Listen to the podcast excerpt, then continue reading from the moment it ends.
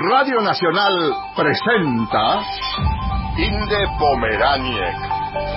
Vidas prestadas.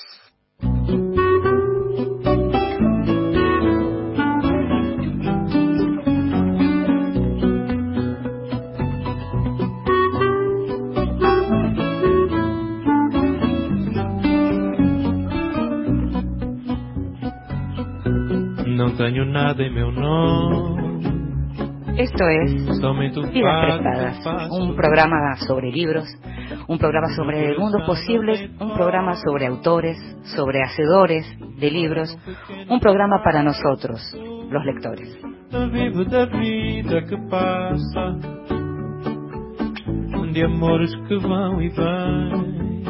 Y en este Vidas Prestadas de domingo a la noche, lunes en la madrugada, este programa en vivo, este programa extrañamente en vivo, como extrañamente son todos estos días para todos nosotros. En este Vidas Prestadas te decía, una vez más, le pedimos a aquellos que saben, a aquellos que son buenos lectores, que nos cuenten qué están leyendo en este momento.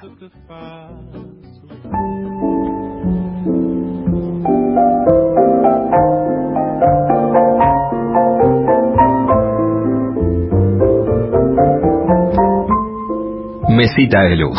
Grandes lectores nos cuentan qué están leyendo.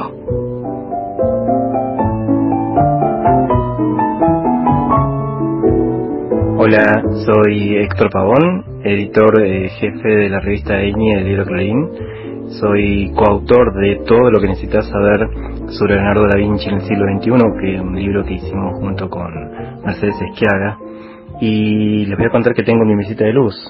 Eh, tengo un libro reciente, Contra el Canon, de Andrea Yunta. Andrea es doctora en Filosofía y Letras, historiadora del arte y un referente clave para entender qué es el arte contemporáneo hoy, tanto en los grandes centros mundiales como también en Latinoamérica y en particular en Argentina. Eh, se especializa entre otras cosas en el cruce entre arte y política y este libro es muy particular, muy interesante porque nos viene a decir entre otras cosas que eh, aquel centro del mundo cultural que fue París, que después fue Nueva York, y que eh, aparentemente habría opacado a los centros eh, productores de arte en América Latina, no, no, no, esa hipótesis no, no, no va más, sino que ella destaca el papel creativo y original del arte en el siglo XX en América Latina el papel de Torres García en Uruguay, de Sul Solar, de Berni en Argentina como creadores locales, originales, creativos, impresionantes y que justamente después fueron a iluminar a aquellos otros centros mundiales que hoy guardan sus obras en sus grandes museos. También tengo, y bueno, muy a corriente de lo que está pasando hoy, Peste y cólera de Patrick Deville, lo estoy releyendo, es un libro maravilloso de no ficción, una historia que recrea la vida del suizo Alexander Yersin que eh, es alumno de Luis Pasteur y que termina trabajando en Hong Kong como científico y descubre el vacilo de la peste. Bueno, peste, cólera, enfermedades, pandemias, no puedo dejar de, de volver al texto de Patrick Devine. Escuchábamos entonces a Héctor Pavón, seguramente uno de los mejores editores periodísticos de cultura de la Argentina, es editor de la revista Eñe, es un gran lector, es también un gran autor de libros y nos contaba, nos hablaba del libro nuevo de Andrea Junta, editado por siglo XXI, que se llama Contra el Canon, y decía que había vuelto naturalmente en estos días, había vuelto a una lectura clásica, la de Peste y Cólera de Patrick Deville, de Editorial Anagrama. Vidas prestadas. En la noche de la radio pública.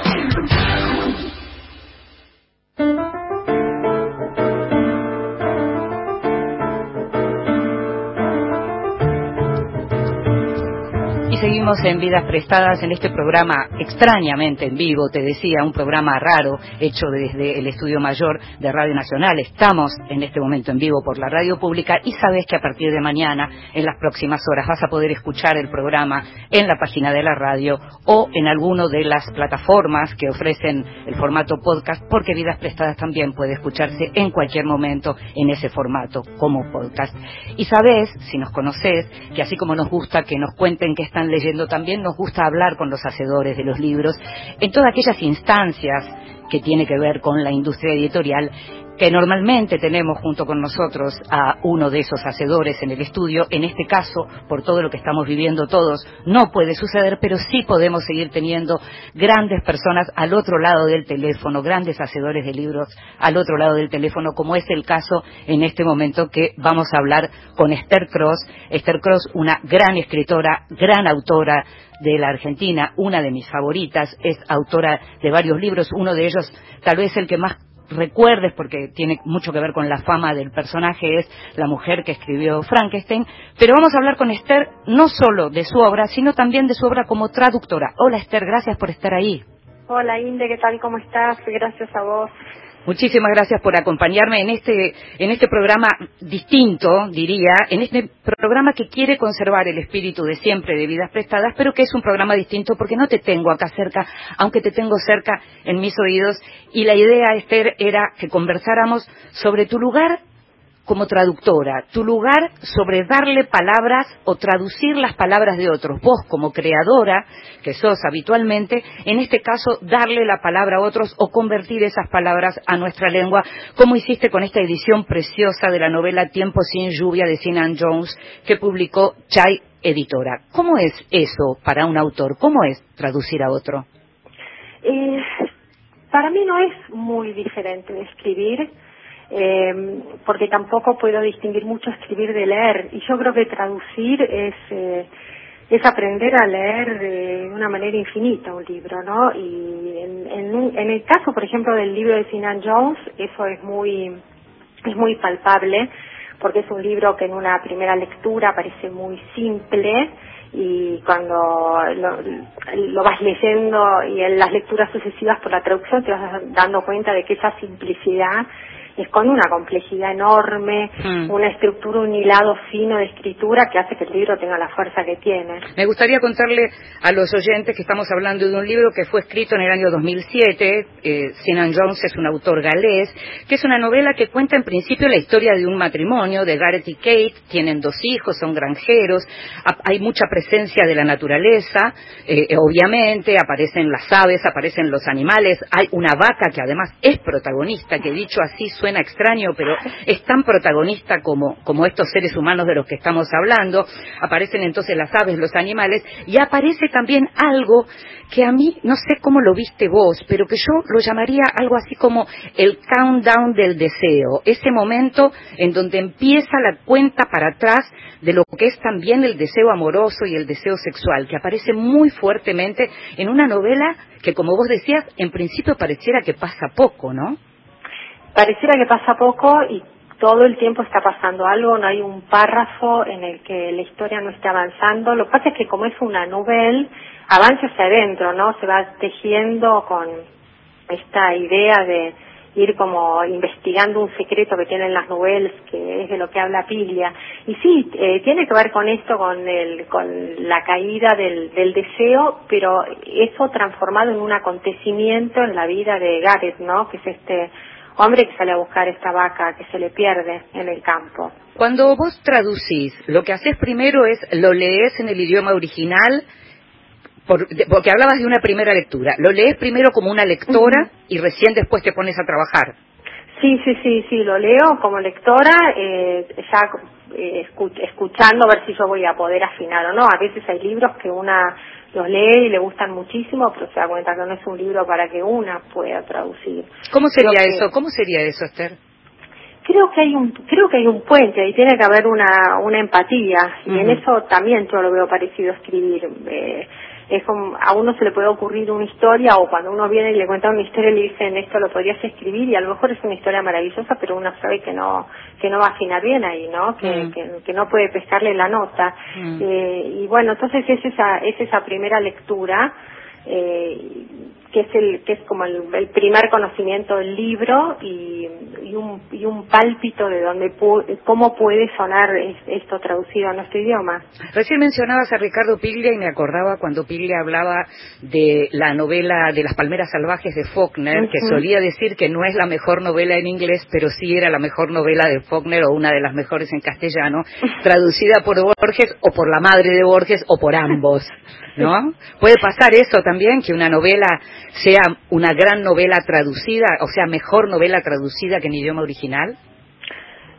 Sí, yo creo que sí, son los misterios de las traducciones, ¿no? Que son tantos. Uno es ese, que, que puede pasar eso, y, y la contracara de eso es eh, que una traducción puede arruinar también una novela Claro. o convertirla en otra, lo que no necesariamente es malo. Y otro misterio es por qué cuando uno lee una traducción eh, siente, aunque no haya leído el original, que la traducción es buena, y en Mm. general esa, esa sensación si uno después la chequea con leyendo el original, en pocas veces es equivocada. Mm. Son los misterios de estos de esta especie como de, de, de, de Babel invertida que es la traducción. ¿Podés traducir al mismo tiempo que estás escribiendo producción propia? Sí, sí, sí. Es- es, eh, ahora últimamente el- el- las traducciones eh, me llevan como un- son muy excluyentes para mí, pero la verdad que eso creo que tiene que ver con, con, un, con un momento mío de escritura más lento, porque he escrito traduciendo también. Mm. Eh, pero es, a veces me cuesta cambiar, a cambiar de canal. Tengo amigos eh, traductores, que, a traductores y escritores, que se fijan una rutina muy precisa, por ejemplo, traducir a la mañana, escribir a la tarde, Claro. porque tienen que hacer ese, tienen, necesitan un recreo, un blanco para pasar de un lado al otro. Y para aceptar una traducción, ¿te tiene que gustar la novela como novela o solamente la podés aceptar si pensás que podés hacerlo? En tu caso, me refiero.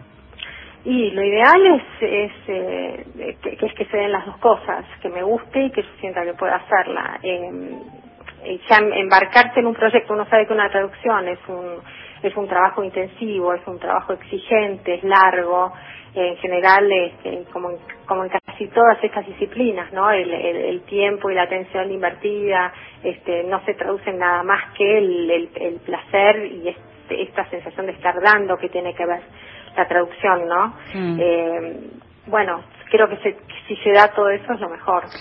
¿Vos habías leído algo de Sinan Jones antes? No, no, tuve la suerte de que me lo presentaran Soledad Urquía y Santiago La Rosa, que son los editores de, De Chai. de Chai, y, y me ha pasado también con otro escritor que traduje y que Sí. después volvió lo que yo escribía muchísimo, que es William Goyen, y Sí. lo conocí por Eduardo Berti, Mm. Que tenía una editorial, había dirigido una editorial que se llamaba La Compañía, que era una editorial de traducciones. Con, con lo cual no solo sumaste trabajo, sino que sumaste autores a tu biblioteca, Sí, digamos. absolutamente. Sí, sí, sí, sí, sí. Yo creo que eso también pasa. ¿eh? Uno, uno gana muchísimo con las traducciones como escritora también, hablando de la relación entre las dos cosas, porque todo lo que uno lee vuelve a la escritura. Y- por eso me parece que es importante Mm. sentir que hay un sincro con, con el autor o la autora. Ahora, ¿y Esther, qué pasa con tu propia obra cuando se traduce? O sea, ¿se te ocurre traducirte a vos misma? No, no, no podría hacer eso. Eh, y tampoco podría traducir eh, un texto de otra persona al inglés. Eh, ahí como que soy una traductora unilateral, digamos. Entiendo. Este, y, y lo- los textos míos que han traducido, eh, me han si el traductor o la traductora me consulta y, y contesto porque puedo dar una mano, sí, pero yo prefiero no intervenir y, y dejar que tenga su libre curso el traductor.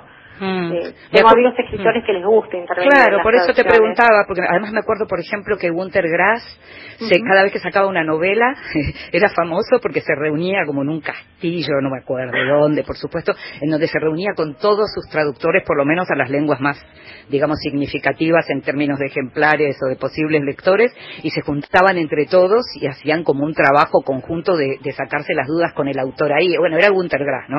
Que era Gunter Grass, sí, qué personaje. Sí, a mí me- a mí me- como traductora me hubiera atemorizado eso, a la, a la vez siempre es bueno tener al escritor ahí para preguntarle, pero en lo personal a mí me parece que es como ceder eh, o, o- o- o dar un libro de una para que se haga una adaptación de cine.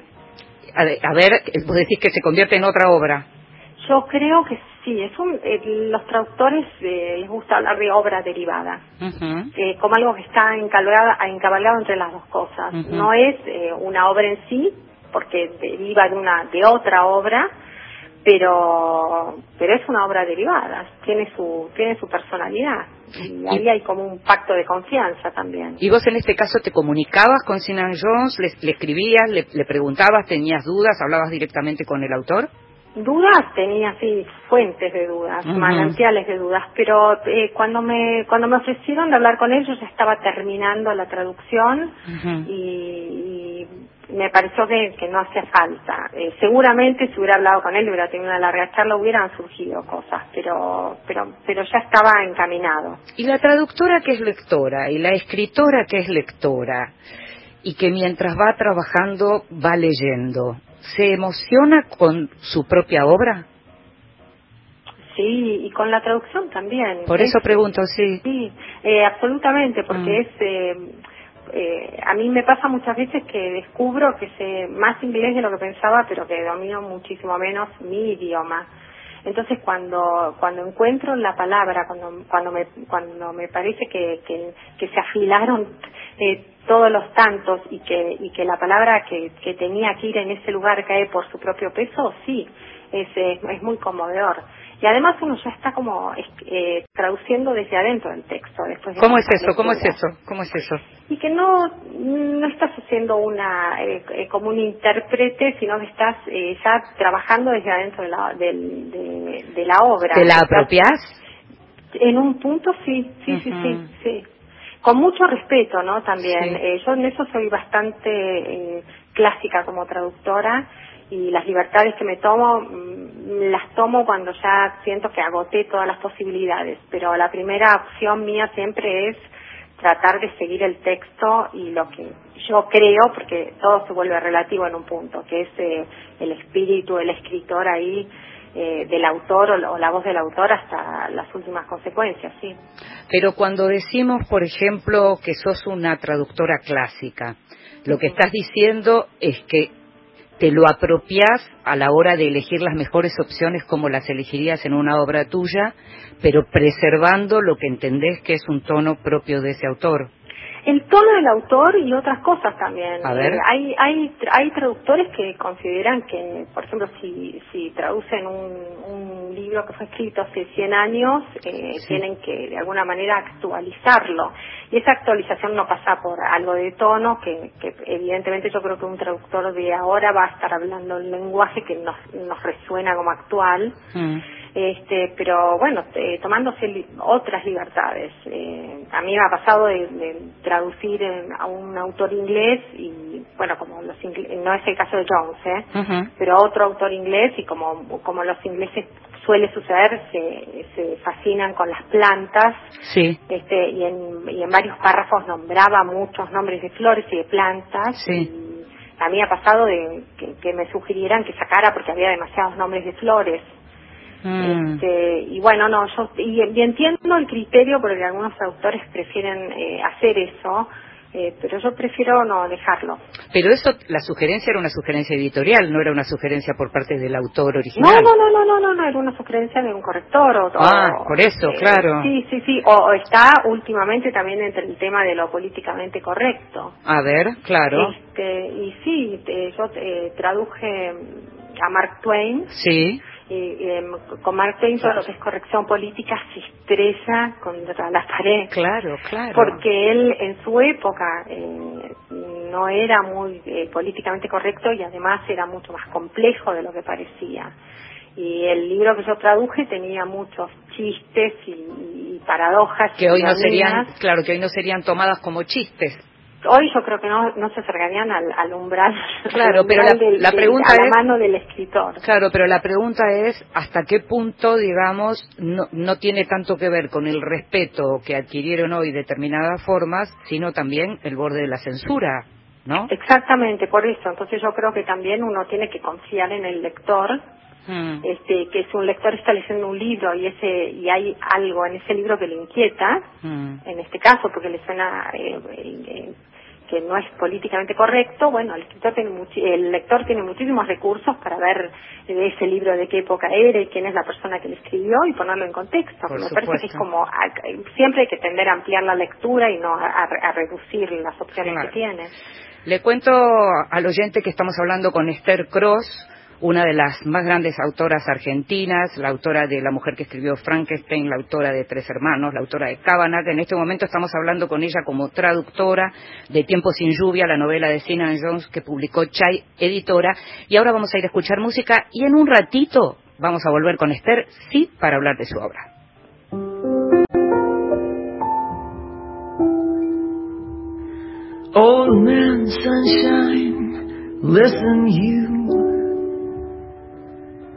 Never tell me dreams come true. Just try it, and I'll start a riot. Beatrice Fairfax, don't you dare ever tell me he will care. I'm certain it's the final curtain. I never want to hear from any cheerful Pollyannas who tell you fate supplies a mate. It's all bananas.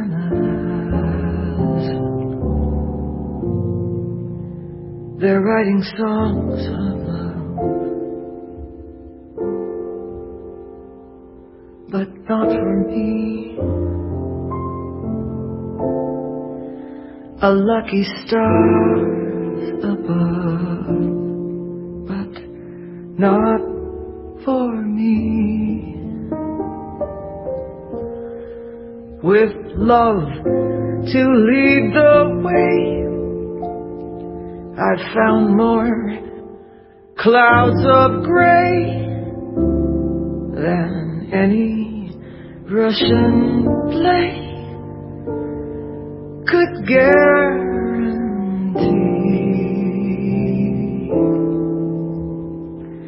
I was a fool to fall and get that way. Hi ho, alas, and also lack a day. Although I can't dismiss the memory of his kiss, I guess he's not.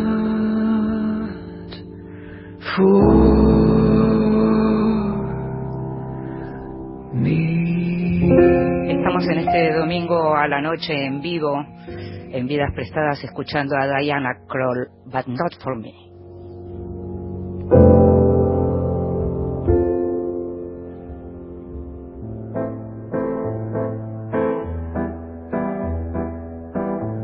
La Escondida. Es tiempo de descubrir grandes autoras. Si te digo Sofía Tolstoy, el nombre en sí, tal vez no te suene tanto, el apellido seguro que sí. Sofía Tolstoy se llamaba Sofía Ver y tomó el apellido Tolstoy cuando se casó con León Tolstoy, el gran escritor ruso que le llevaba muchos años, le llevaba, tenía el doble de su edad, ella tenía 18 años, él 34 cuando se casaron. Ella es escritora, se va sabiendo cada vez más con el tiempo que es escritora. En general se la conoció como fotógrafa porque las fotos que conocemos de Tolstoy y de la familia Tolstoy venían de sus manos, pero también los diarios que se hicieron conocidos hace unos años y también alguna novela que se empieza a conocer a partir de los estudios que hacen en algunos países, estudiosos justamente de la obra de Tolstoy y también de la de Sofía Tolstoy Sofía Ver, quien en sus diarios contaba montones de cosas, ya algunas se sabían, como que, por ejemplo, ella, que es la copista, era la persona que copiaba las novelas, la enorme cantidad de novelas de Tolstoy, llegó a copiar, por ejemplo, siete veces Guerra y Paz. Alguna vez habrás visto Guerra y Paz, que en muchas ediciones son dos tomos incluso. Imagínate lo que habrá sido para Sofía copiar eso. Bueno, Sofía no solo era esa esposa de Tolstoy que le copiaba las eh, novelas, sino que también fue la madre de trece hijos de Tolstoy. Cinco de ellos no llegaron a ser adultos, el resto sí estuvieron 50 años juntos, tal vez sabes que sobre el final Tolstoy se fue de su casa, se había peleado porque no quería dejar la herencia a la familia, se hablaba muy mal de Sofía porque se decía que Sofía no quería que su marido, que había sido en su momento un hombre muy rico, y poderoso económicamente le dejara la plata que había ganado a los pobres se hablaba mal de ella. Hay sobre todo una persona que hablaba muy mal de ella, que fue como el gran, digamos, heredero de la palabra de Tolstoy, que se llamó Cherkov. Bueno, lo cierto es que hay un libro que salió en los últimos años, que se publicó primero en inglés y también ahora en español, que se llama ¿De quién es la culpa? y que fue escrito por Sofía Tolstoy y que es, a su manera, la respuesta a Sonata a Kreutzer, una novela que tuvo sus dificultades en su momento de Tolstoy, una novela en la que hay un aristócrata que mata a su mujer por celos y que muchos, seguramente influidos por este Chetkov, creyeron que era en realidad una novela de cierto espíritu biográfico. La cuestión es que Sofía Tolstoy, en su De quién es la culpa, toma la misma historia, pero la toma desde otro lugar, es decir, la toma desde la protagonista, desde aquella mujer que está al borde del adulterio, pero que finalmente no llega a concretarlo. ¿Sabes cómo se llama la protagonista de Sofía? Se llama Ana. Se llama igual que Ana Karenina. Si estamos hablando de símbolos de la idea de adulterio, ahí tenemos también una, especie de, trabajo como en conjunto. Hay otra novela que ella quemó, que se llamó Natasha, y también hay otra novela corta, Canción sin palabras. Sofía Berth, Sofía Tolstoy, nació en 1862 y se murió en 1919. Tenía 75 años y sufrió muchísimo. También la pasó bien, pero sufrió mucho. Seguramente en algún lugar debe estar a su manera disfrutando que su obra empiece a conocerse.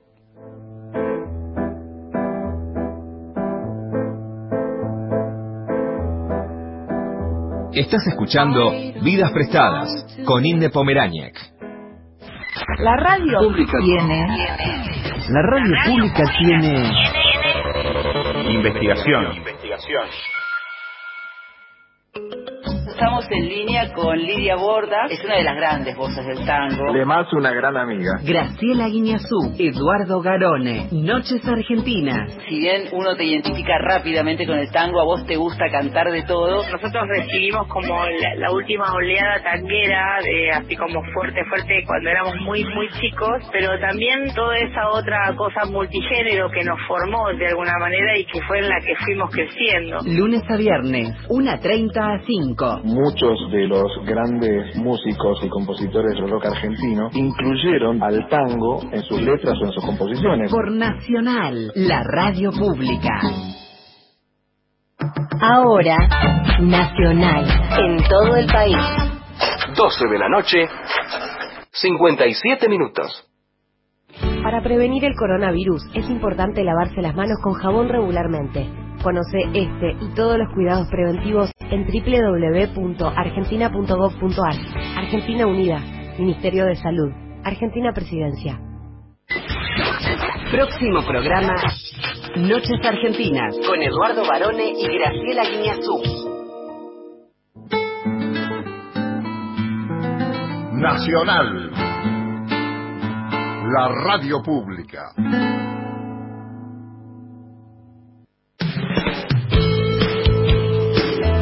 Vidas prestadas.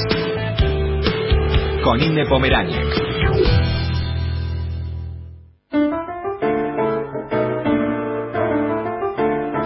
Seguimos en Vidas Prestadas, este programa sobre libros y sobre mundos posibles, un programa especial, lo estamos haciendo en vivo desde el Estudio Mayor de Radio Nacional. Es un programa que, como siempre, a partir de de dentro de unas horas, vas a poder escucharlo cuando quieras, el momento que quieras, vas a poder volver a escucharlo o escucharlo por primera vez si no lo estás escuchando ahora, que como te decía y como podés imaginar, estamos saliendo en vivo, tomando todos los recaudos que hay que tomar. Vos estás en tu casa, yo cuando termine acá también me voy a mi casa, que es donde hay que estar en este momento. Pero estamos en vidas prestadas y hablamos con los autores, hablamos con los escritores y estamos hablando en esta ocasión por teléfono con una de las grandes autoras argentinas, grandes escritoras argentinas, que es Esther Cross. Gracias por estar ahí, Esther. ¿eh? Hola. Eh, decíamos que íbamos a hablar sobre tu obra y a propósito de tu obra y de la mujer que escribió Frankenstein y digamos de todo tu conocimiento sobre Mary Shelley, hace muy poquito publicaste un artículo en Infobae a propósito de una novela menos conocida de Mary Shelley, que es El último hombre, y que tiene que ver con una peste tiene que ver con una peste, es la historia de una, una plaga, de una epidemia que acaba con toda la población, menos con el último hombre que le da el título, y, dicen que es una de las primeras este, novelas así distópicas eh, en que el mundo así termina con una plaga, aunque había antes este, novelas de plagas, ¿no? Como la de Defoe. Decime, si tuviéramos que definir a Mary Shelley eh, para, para alguien que, no le, que empieza a leer, que no sabe quién fue Mary Shelley, recién, por ejemplo, yo hablaba de una escritora de Sofía Tolstoy como escritora, eh, más allá de haber sido la esposa de León Tolstoy, hay muchas mujeres que estuvieron escondidas. Mary Shelley no estuvo escondida, sin embargo, a lo mejor hay oyentes que no saben exactamente quién fue. ¿Cómo la describirías? Eh, una escritora eh, original, Mm. Eh, una escritora que además eh, hasta tal punto pudo captar eh, eso que se llama como el, el, el, el, espíritu de su época, aunque eso ahora está revisado y no está muy bien visto, eh, como no lo pudo captar casi ningún otro escritor en su momento, eh, la escritora de, del romanticismo ultranza también, pero siempre original. O sea, si, si hablas de Mary, podés hablar de ella como una escritora gótica, como la primera escritora de ciencia ficción que se le ocurrió nada menos que Frankenstein. Mm. Eh, podés hablar de ella como una escritora que escribe una novela futurista y distópica como El último hombre, pero siempre ella tiene un sesgo personal, siempre tiene como un, un, un, un abordaje diferente. ¿Y cuándo fue que se te ocurrió a vos escribir sobre ella? A mí se me ocurrió escribir sobre ella leyendo una biografía eh, de ella en una edición de Frankenstein que estaba releyendo y, algunos datos de esa biografía muy resumida eh, me llamaron mucho la atención. Mm. sobre todo eh, que se decía que cuando Shelley, su marido, murió ahogado en un naufragio y lo cremaron, un amigo de, de Mary Shelley y de Shelley había puesto la mano en el, fuego y había sacado el corazón de Shelley y se lo había dado a ella. Hmm.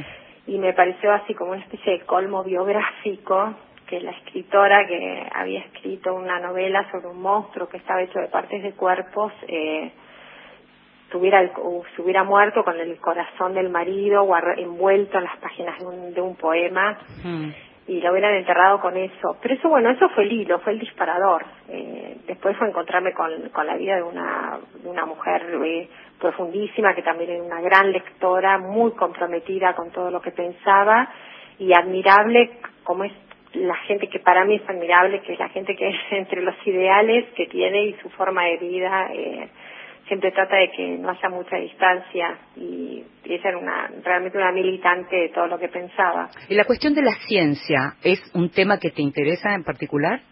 Sí, sí, sí, me parece que es, a ver, la ciencia es uno de los, de los dispositivos de lectura de la humanidad, más allá de todos los cambios que produce, que son constantes, mm. y la y la relación de la ciencia con, con la escritura también. Me parece que, que ahí siempre hay un, hay una puerta que se abre que, que es infinita. ¿Cómo lo estás, cómo lo estás, y cómo lo estás viendo en este momento, en donde incluso los que habitualmente no, no, no suelen tener lecturas del orden de lo científico no pueden estar ajenos a qué está pasando en términos científicos con lo que estamos viviendo todos con, con la pandemia de, por el coronavirus?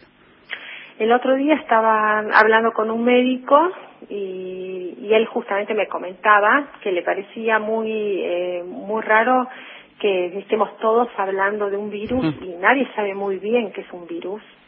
mm. eh, es un organismo vivo, que es un virus y cómo estamos este, todos eh, girando alrededor de un tema este, con menos información de la que parece, ¿no? A veces como la sobreinformación se traduce en, tener menos información, pero creo que, bueno, hay en este momento científicos este, que están hablando y que, y que vale la pena oírlos. Mm. uno de ellos es el, el doctor Fauci, que extrañamente está ahí al lado de Trump. Y bueno, después están los médicos acá maravillosos que también tenemos. Sí, se lo vio, al, al médico que mencionaste, lo vio también en, en una en, un, en una escena en la que después terminó siendo un meme en las redes sociales porque en un momento que el presidente de los Estados Unidos estaba diciendo algo que no parecía lo más apropiado del mundo.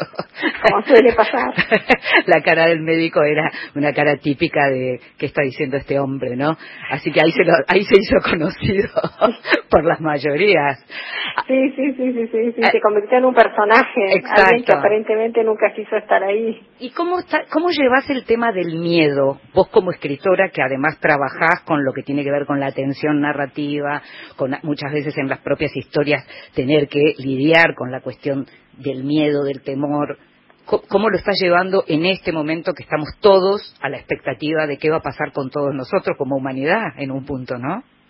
Sí, eh, absolutamente. Bueno, eh, como escritora es relativo porque en eso eh, a mí me pasa lo que, bueno, muchos escritores dicen que cuando estás viviendo una emoción muy fuerte quizá no sea el mejor momento para escribirla, mm. eh, sino que hay que hay que dejar que se siente y después va a reaparecer pero yo creo que el, miedo que estamos viviendo todos eh, y, otras cosas más, ¿no? No es solamente el miedo, van a, van a aparecer en, las, en las escrituras de todos de diferentes maneras. Vos decís, cuando decís no solamente el miedo, te referís a lo que pensamos muchos en relación a los hábitos, a las desconfianzas, a lo que nos está pasando en el día a día, que estamos viviendo con, con cuestiones completamente nuevas.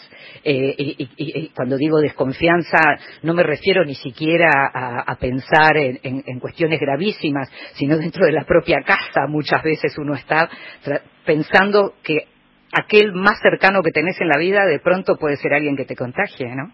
Sí, absolutamente. Por eso es, un, es, un, es un miedo que es revelador también, hace que se revisen eh, muchas categorías que se van por sentadas de la vida y esto de que en tan poco tiempo hayan cambiado las costumbres, uno en, las redes ve un comentario que es el típico y es estoy viendo una película mm. y me parece raro que en la película la gente vaya a un restaurante y la gente se abrace sí, es verdad. y que a la gente le importe esto o lo otro.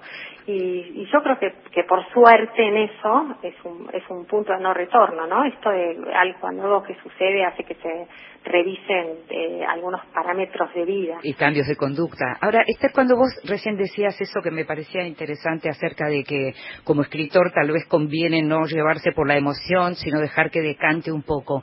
Tal vez tu literatura está pensada también desde ese lugar. Eh, eh, me refiero a esa cosa clásica. Vos hablabas de, de tu obra como traductora, como, como clásica, y yo como lectora diría que tu obra literaria es una obra clásica también en ese sentido. Eh, sí, puede ser, sí, sí, sí. Eh, en, el, en el sentido de eh, cada libro, aunque quizás sean muy distintos entre sí, Eh, eh, tiene como, como límites y, y, márgenes, y yo creo que eso tiene que ver con la, con la intensidad de lo que uno juega cuando escribe, ¿no? Eh, pero eh, Sí, sí, es así, es así. ¿Sabes qué? Me parece, eh, como lectora, tengo la sensación de que cuando hablo de clasicidad o de frialdad, me estoy refiriendo a que parece un libro en donde hay una elaboración muy premeditada y en donde todo se deja de cantar. No parece que Esther Cross terminara de escribir y publicara muy rápidamente, digamos, como que está todo muy revisado cada vez que uno lee un libro tuyo. Esa es la sensación. Sí, soy, bueno, qué suerte. Este, soy, soy de procesos lentos. Yo tengo amigos que escriben eh, eh, muy rápidamente y, y, que, y que corrigen poco y la verdad que a mí me gustaría que me pasara eso. Eh, pero, pero en mi caso yo tardo en llegar. y cuanto más tiempo estoy con un libro, hasta que me harto, por supuesto, porque también puede ser cansador y uno quiere pasar a otra cosa, pero cuanto más tiempo estoy con un libro, eh, le voy descubriendo más vueltas y me parece que el, que el, libro empieza a tener otro, otro espesor, que empieza a tener más dimensión. Eh, y me gusta trabajar así. Decíamos que no que, que, podés perfectamente traducir y escribir al mismo tiempo y podés escribir dos historias al mismo tiempo o trabajas una historia un libro por vez. No, eh, lo que puedo escribir son géneros diferentes. Puedo estar mm. escribiendo una novela y escribir cuentos. Okay. Pero, y, y, si estoy armando un libro de cuentos, puede ser que, que pase de uno a otro. Pero en general, cuando aparece el texto, el, el, el texto en el que uno sabe que, que le va a ir bien, eh, es, es más bien excluyente. No estoy escribiendo otra cosa. Mm. ¿Y ahora estás escribiendo? Ahora estoy escribiendo cuentos y me estoy internando lentamente en una novela. Mm. De cuentos estoy escribiendo hace ya dos, tres años, eh, un libro que cuando se arme espero que sea un libro de cuentos que tenga más de los 11 cuentos que tienen casi todos los libros de cuentos. Mm. Este, y, y, estoy internándome en una novela así con un poco de, de, cautela, porque bueno, Norman Mailer decía que hay que estar en un buen estado físico para escribir una novela. Es un viaje más largo, mm. este, pero bueno, estoy ahí juntando apuntes. Leía varios colegas tuyos que decían en estos días que les está costando mucho concentrarse para, para escribir algo, digamos, o para, para poder poner la cabeza en algo que no sea lo que nos está pasando y lo que nos está cambiando los hábitos a todos. ¿Te está pasando algo así o conseguís concentrarte? No, me pasa, me pasa absolutamente que me cuesta concentrarme, mm. como comentan eh, eh, los colegas, y mm. creo que tiene que ver con lo que vos me preguntabas antes, que por eso a mí me costaría eh, ya mismo poder escribir algo que tuviera que ver eh, con este miedo. Mm. El miedo puede aparecer simbolizado de, mil maneras, ¿no? Pero me parece que está la intensidad de lo que está pasando que en este momento yo de, de, alguna manera capta toda la energía y la atención. Lo que sí hago es leer. Ajá. Eh, estoy leyendo mucho. Más, que, más que en otros momentos, decís. Lo que pasa es que tengo más tiempo, si bien yo paso mucho tiempo en casa siempre, eh, por, por, la, por, por el trabajo, ¿no? Eh, tengo más tiempo eh, para leer, entonces sí estoy estoy leyendo y con y con mucha tranquilidad, eh, con todo el tiempo de la cuarentena por delante, que es muy bueno eso. Quería preguntarte algo porque en estos días pensaba, venimos de muchos años hablando de literatura del yo, o autoficción, ese yo que aparece tan con tanta insistencia, que aparece revelado en, en las redes sociales, pero también mucho en la literatura, lo que se considera literatura lo que algunos eh, eh, eh, tratan de, sacarlo de la, de la gran literatura, pero de hecho hay una producción enorme que tiene que ver con el yo y con, la autoficción, y, pensaba que en estos días, por lo que estoy leyendo, empieza a aparecer una literatura del nosotros y una literatura del ellos, como si estuviera cambiando el registro, ¿lo sentís? Sí, absolutamente. Sí, sí, sí. Me parece muy bien, por otro lado que haya un cambio, porque hay, eh, creo que la, literatura de la literatura autobiográfica, eh, eh, produjo así de libros que son eh, importantísimos, pero bueno, hay un grado de saturación, por lo menos a mí como lectora. Claro. Este, entonces, bueno, eh, me parece bien que haya un cambio. Y sí, me parece que se está pasando, así como hubo un ingreso en el show que Virginia Woolf decía que era que, lo, que, le daba una fecha precisa y que tenía que ver con una sensación de que el mundo se tambaleaba, entonces los escritores ya no podían escribir sobre la afuera, sino que tenían que registrar rápidamente lo que les pasaba y ella decía que ahí, ahí aparecía el yo. Claro. Este, creo que ahora sí va a cambiar, creo que va a cambiar. Tiene más que ver también con esto que vos decías de la ciencia, ¿no? Como la ciencia ficción, por ejemplo, siempre tengo una pregunta por el destino de la humanidad, ¿no? por el nosotros, que es muy distinta a la literatura del yo. ¿Y pensás que los lectores de ciencia ficción, aquellos que están más habituados a leer ciencia ficción, pueden llegar a imaginar posibles respuestas a lo que estamos viviendo, que aquellos que no solemos eh, andar en esas aguas nos quedan como más lejos? Yo creo que sí, yo mm. creo que, que más allá de las particularidades del, del caso de lo que estamos viviendo estos días, eh, de a ratos deben tener un déjà vu ese déjà vu de, de, estar en una situación que uno ya la leyó. Claro. No la vivió, pero bueno, leer es una forma de vivir una situación, sí, creo que sí, sí. Te agradezco muchísimo, Esther, que hayas estado al otro lado conmigo en este programa especial que estamos haciendo en vivo esta noche en Radio Nacional, en unas semanas muy duras, muy difíciles y en donde todos esperamos que de esto además salgan cosas buenas. Te agradezco mucho. Muchísimas gracias a vos, Cindy. Te mando un beso grande. Dale, un beso grande. Era Esther Cross, hablábamos con ella sobre su obra como traductora y también sobre su obra como autora.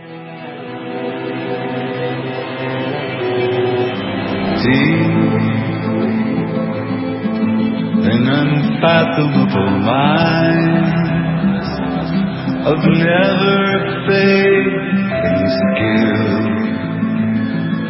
Treasures up his bright designs and works his sovereign will.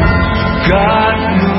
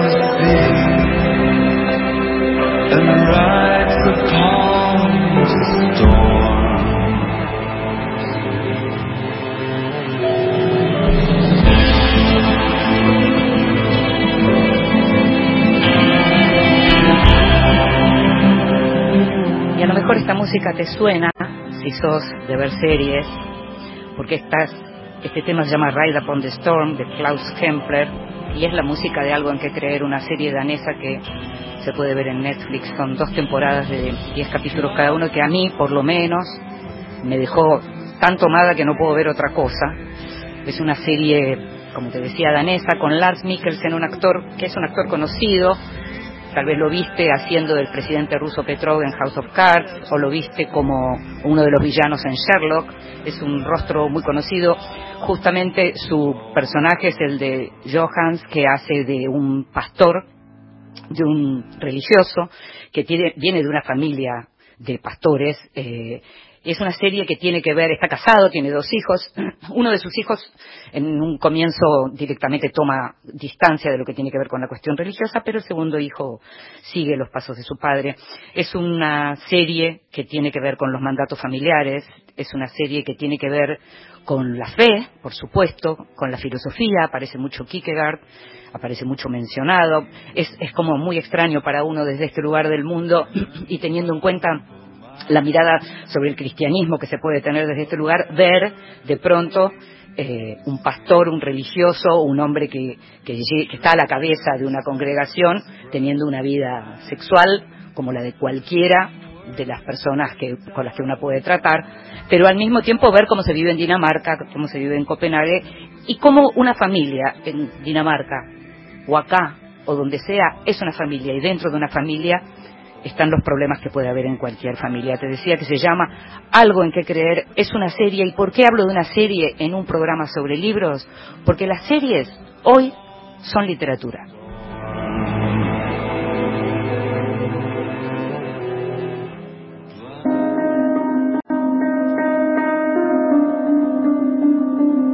En voz alta, cuentos breves, poesía, lecturas para compartir.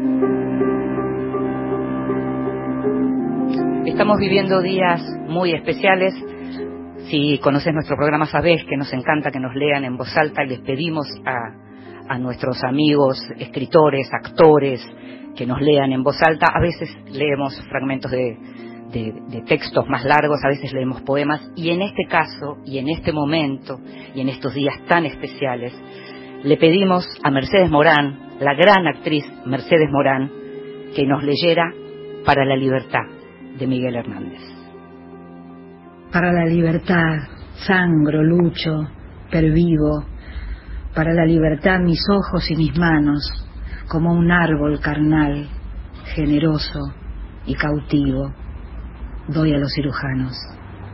Para la libertad siento más corazones que arenas en mi pecho, dan espuma a mis venas, y entro en los hospitales, y entro en los algodones, como en las azucenas, porque donde unas cuencas vacías amanezcan, ella pondrá dos piedras de futura mirada, y hará que nuevos brazos y nuevas piernas crezcan en la carne talada. Retoñarán aladas de savia sin otoño, reliquias de mi cuerpo que pierdo en cada herida, porque soy como el árbol talado que retoño, aún tengo la vida.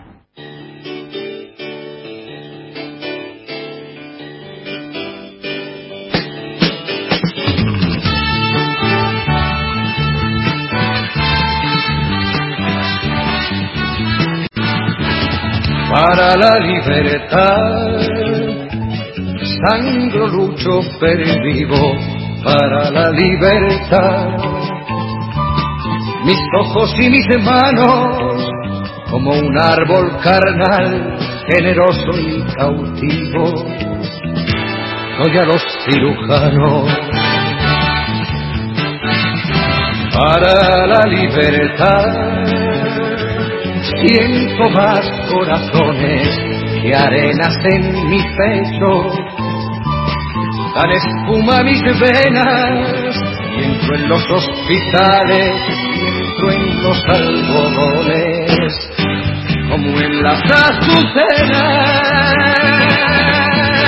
Porque donde unas cuencas vacías amanezcan, ella pondrá dos piedras de futura mirada y hará que nuevos brazos y nuevas piernas crezcan en la carne talada. Retoñarán aladas de sabias sin otoño, reliquias de mi cuerpo que pierdo en cada herida. Porque soy como el árbol talado que retoño, aún tengo la vida para la libertad sangro, lucho, perdido para la libertad. Mis ojos y mis manos, como un árbol carnal, generoso y cautivo, doy a los cirujanos, porque donde unas cuencas vacías amanezcan. Estamos escuchando la versión de Joan Manuel Serrat del poema de Miguel Hernández que escuchábamos recién también en la voz de Mercedes Morán.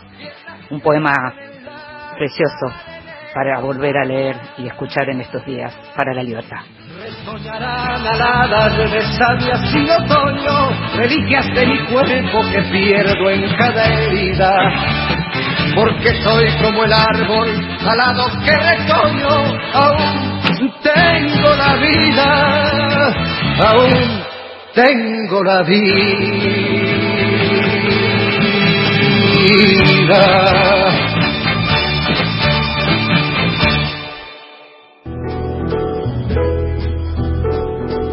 Libros que sí, títulos nuevos y no tan nuevos que son imperdibles. Sabes que en Vidas Prestadas nos gusta hablar de las novedades porque nos gusta que los oyentes sepan qué es lo que se está publicando, nos gusta también contar lo que se publica en otros lugares del mundo, estar al tanto de lo que se publica. Nos gusta que nuestros oyentes, nuestros oyentes compren libros, nos gusta eso porque nos parece que nuestro programa puede apuntar también a, en ese sentido, acompañar lo que es la industria editorial, que naturalmente, como el resto de las industrias en este momento en la Argentina y en el mundo, estarán atravesando momentos especiales de detenimiento y de, de cambios de costumbres y cambios de hábitos.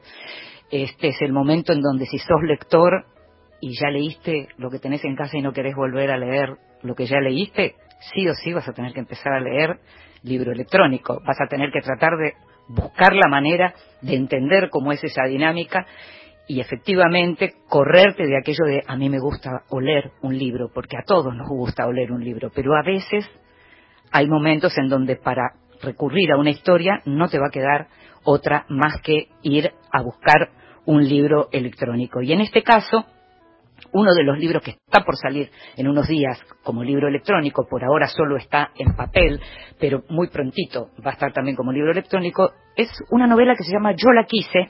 La autora es Josefina Giglio, que es una conocida periodista, en su momento especializada en temas económicos, en este momento es docente en la Universidad de San Martín. Josefina es una de las fundadoras de Hijos en la Argentina. Sus papás fueron, son detenidos desaparecidos, fueron secuestrados, durante la última dictadura. Vivel y Carlos son sus papás, pero Josefina no escribió un libro de memoria. Josefina lo que hizo fue una novela que se llama Yo la quise y es un título que surge a partir de unas conversaciones por cartas que ella tuvo con un gran escritor argentino que estuvo vinculado a su madre, que la conoció bien a su madre. Y en Yo la quise aparece esta historia. Josefina tenía siete años, su hermano un año y medio cuando secuestraron a su madre. Su padre lo habían secuestrado un año antes. Al padre lo secuestran en el 76, en el 77 la secuestran a su mamá. Ella queda en la casa de una vecina y después fueron criados ambos eh, por sus abuelos en Tres Arroyos. La novela surge cuando en el año 2017 ella y su hermano van a declarar en la causa. Y a partir de ahí, y por eso la tapa, en la tapa hay un collar que parecen perlas, no son perlas, pero semeja perlas blancas. Ese collar es una de las pocas cosas, objetos materiales, que a ella le quedaron de su madre cuando fue secuestrada. Ella llevó eso al juicio eso está en la tapa. Es uno de los objetos que ella sigue conservando. Y a partir de ese momento, y a partir de ese encuentro vía cartas con un gran escritor argentino que, como te decía, conoció a su madre, ella siente que logró tener ese cuerpo que le negaron. Logró tener ese cuerpo y logró convertir a Vivela, su madre, en personaje. Eso es Yo la quise, que tiene varias voces, aparece la voz del escritor, aparece la voz de la protagonista de su madre, aparece la voz de la nena también. Es una novela muy conmovedora, muy preciosa y en donde el tema de lo que tiene que ver con lo que fue la última dictadura en la Argentina está tomado desde otro lugar. No es no ficción, aunque sepamos que hay una historia real detrás. Lo que hay es literatura. Se llama Yo la quise, la publicó la editorial de la Universidad de La Plata y como te decía, próximamente, dentro de muy poquito, la vas a tener también como libro electrónico. Y pensaba, cuando decimos libros que sí, hablamos de libros nuevos y no tan nuevos, el libro de Josefina Gillo es un libro nuevo, pero hay libros que no son tan nuevos, que te diría que son más bien muy viejos, muy clásicos, y que algunos hasta creyeron que eran libros que ya no tenían nada para decir, pero que en estos días estuve pensando bastante en Stefan Zweig, que es un escritor, uno de mis escritores favoritos, a, lo mejor lo conoces como biógrafo, biógrafo de Magallanes, biógrafo de María Estuardo, fue muy conocido como biógrafo, pero su narrativa, su literatura, su obra de ficción, en algún momento fue como dejada a un costado, como si ya eso no tuviera mucho para decir.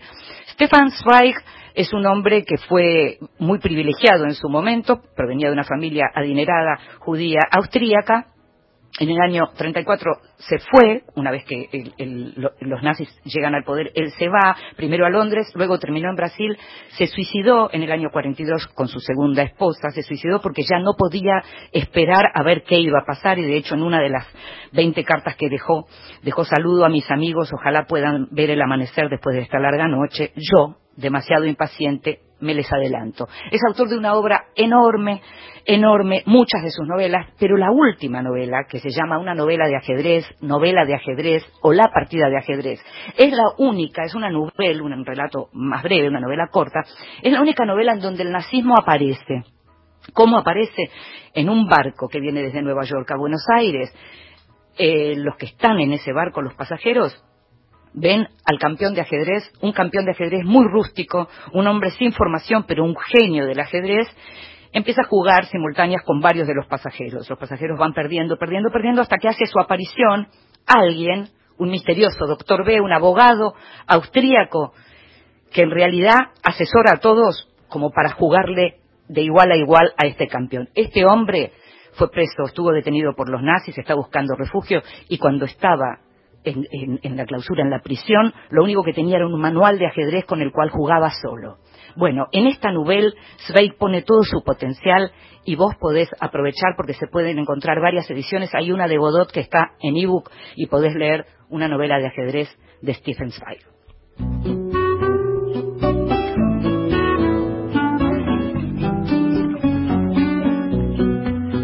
Hicimos un programa especial de vidas prestadas, un programa especial porque lo estamos haciendo en vivo, lo estamos terminando en vivo. En la producción estuvo, como siempre, consiguiendo todo y más Gustavo Kogan. En la operación técnica estuvieron Pablo Abarca y Gabriel Señi. Mi nombre es Inde Pomeraniec y te espero, como todas las semanas, el próximo, el próximo lunes a las 0.30, cuando termina una semana o cuando está comenzando otra, como prefieras.